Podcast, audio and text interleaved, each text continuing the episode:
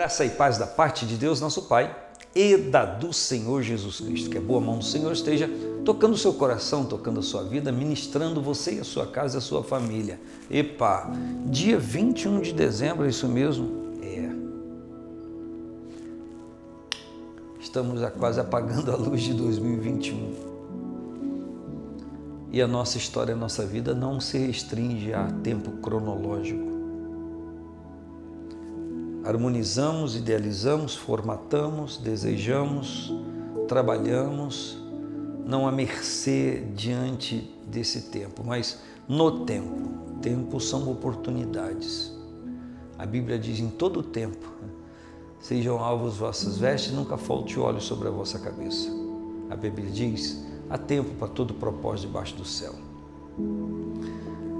Aqui no Salmo 140, eu quero celebrar com você essa palavra, diz: Livra-me, Senhor, do homem mau, guarda-me do homem violento, os quais pensam o mal no coração, continuamente se ajuntam para a guerra. O versículo 5 diz: Os soberbos armaram-me laços e cordas, entenderam, ou perdão, estenderam a rede à beira do caminho, armaram-me laços corrediços e aí vem o tradicional selar, que é a pausa dos salmos, para pensar no que está falando, para pensar no que está cantando, para pensar no que está dizendo. E a, o seu pedido, a sua prece, o seu rogo, o seu clamor é: livra-me, Senhor, do homem mau, guarda-me do homem violento. Então, o Davi está falando de pessoas malignas e violentas e, e, qualifica essas pessoas. Ele diz: essas pessoas pensam mal no coração, continuamente se ajuntam para a guerra, ou seja, não se ajuntam para a paz. Nós estamos chegando, hoje é dia 21, daqui a quatro dias, o dia chamado Natal. Existem pessoas que vivem em guerra o ano todo e no dia do Natal se ajuntam para celebrar algo que não vivem durante todo o ano. E aí dão uma trégua, sabe o dia da trégua? Para depois no próximo dia desentreguar ou, ou voltar à guerra. E a Bíblia está dizendo que o salmista pede ao Senhor que o livre do homem mau e o guarde do homem violento. E diz que esse tipo de gente maligna e violenta pensam o mal no coração, arquitetam aqui, confabulam aqui, no coração, na alma, no interior do ser. Continuamente se ajuntam para a guerra, não se ajuntam para a paz quando alguém se encontra diante do Senhor e essa pessoa é benigna, é pacífica, se ajunta para paz, se ajunta para harmonia. Que tal então pegar esta palavra e proclamar e declarar no seio da família, na, na, no seio da família, na ceia de Natal?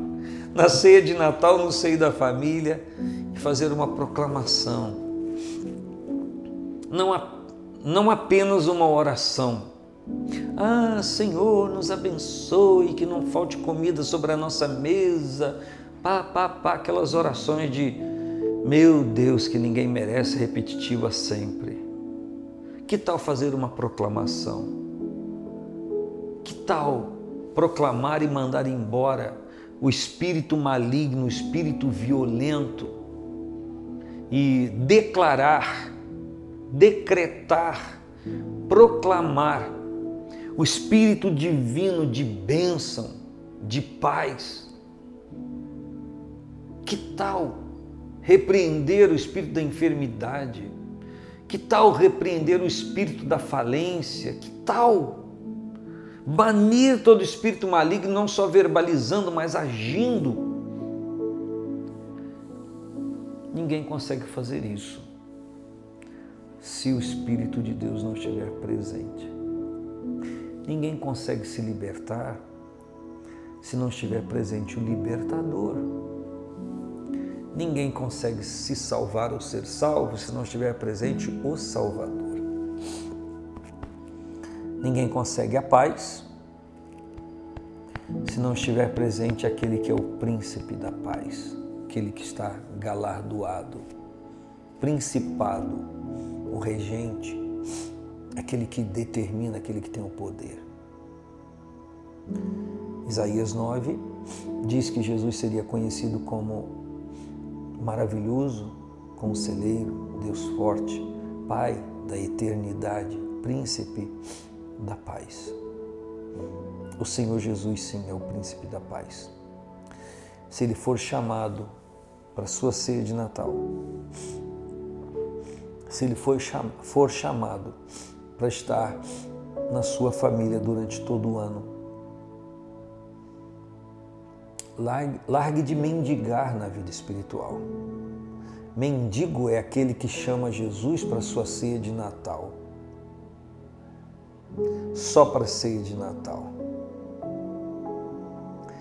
E ainda se diz: é aniversário dele, que deboche. Vamos celebrar o aniversário dele. A gente precisa crescer nisso. Natal é muito mais que comida. Aliás, não tem nada a ver.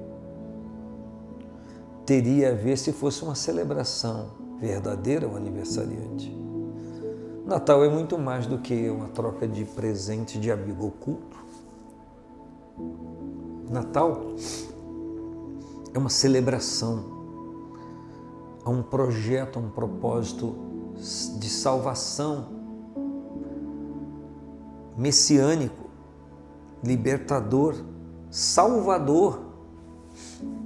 Natal não é trazer à mente um menino. Natal é trazer à mente alguém crucificado que dali não não continuou, que ali não continuou, que foi sepultado e ali não não não continuou, a morte não o reteve. Natal é celebrar a ressurreição de Cristo, Natal, é viver a vida de Cristo em sua vida durante todo o ano, não apenas um dia. Vamos esquecer dessa coisa de ele não nasceu dia 25 de dezembro. Não importa que dia nasceu, esse é o problema de querer celebrar 25 de dezembro. Vamos ser mais honestos conosco mesmo e falar que 25 de dezembro é um dia que a família se reúne para comer se rever e dar presente receber e trocar presente de amigo oculto ou qualquer outra coisa. E vamos fazer na nossa vida um Natal diário, eterno, que celebra a anunciação, presença e ministração da salvação na nossa vida. Porque o menino nos nasceu, diz Isaías 9, um filho se nos deu o principado está sobre os seus ombros. O governo, a autoridade. Livra-me, ó Senhor, do homem mau. Guarda-me do homem violento. Não me livra, Senhor, do homem bom.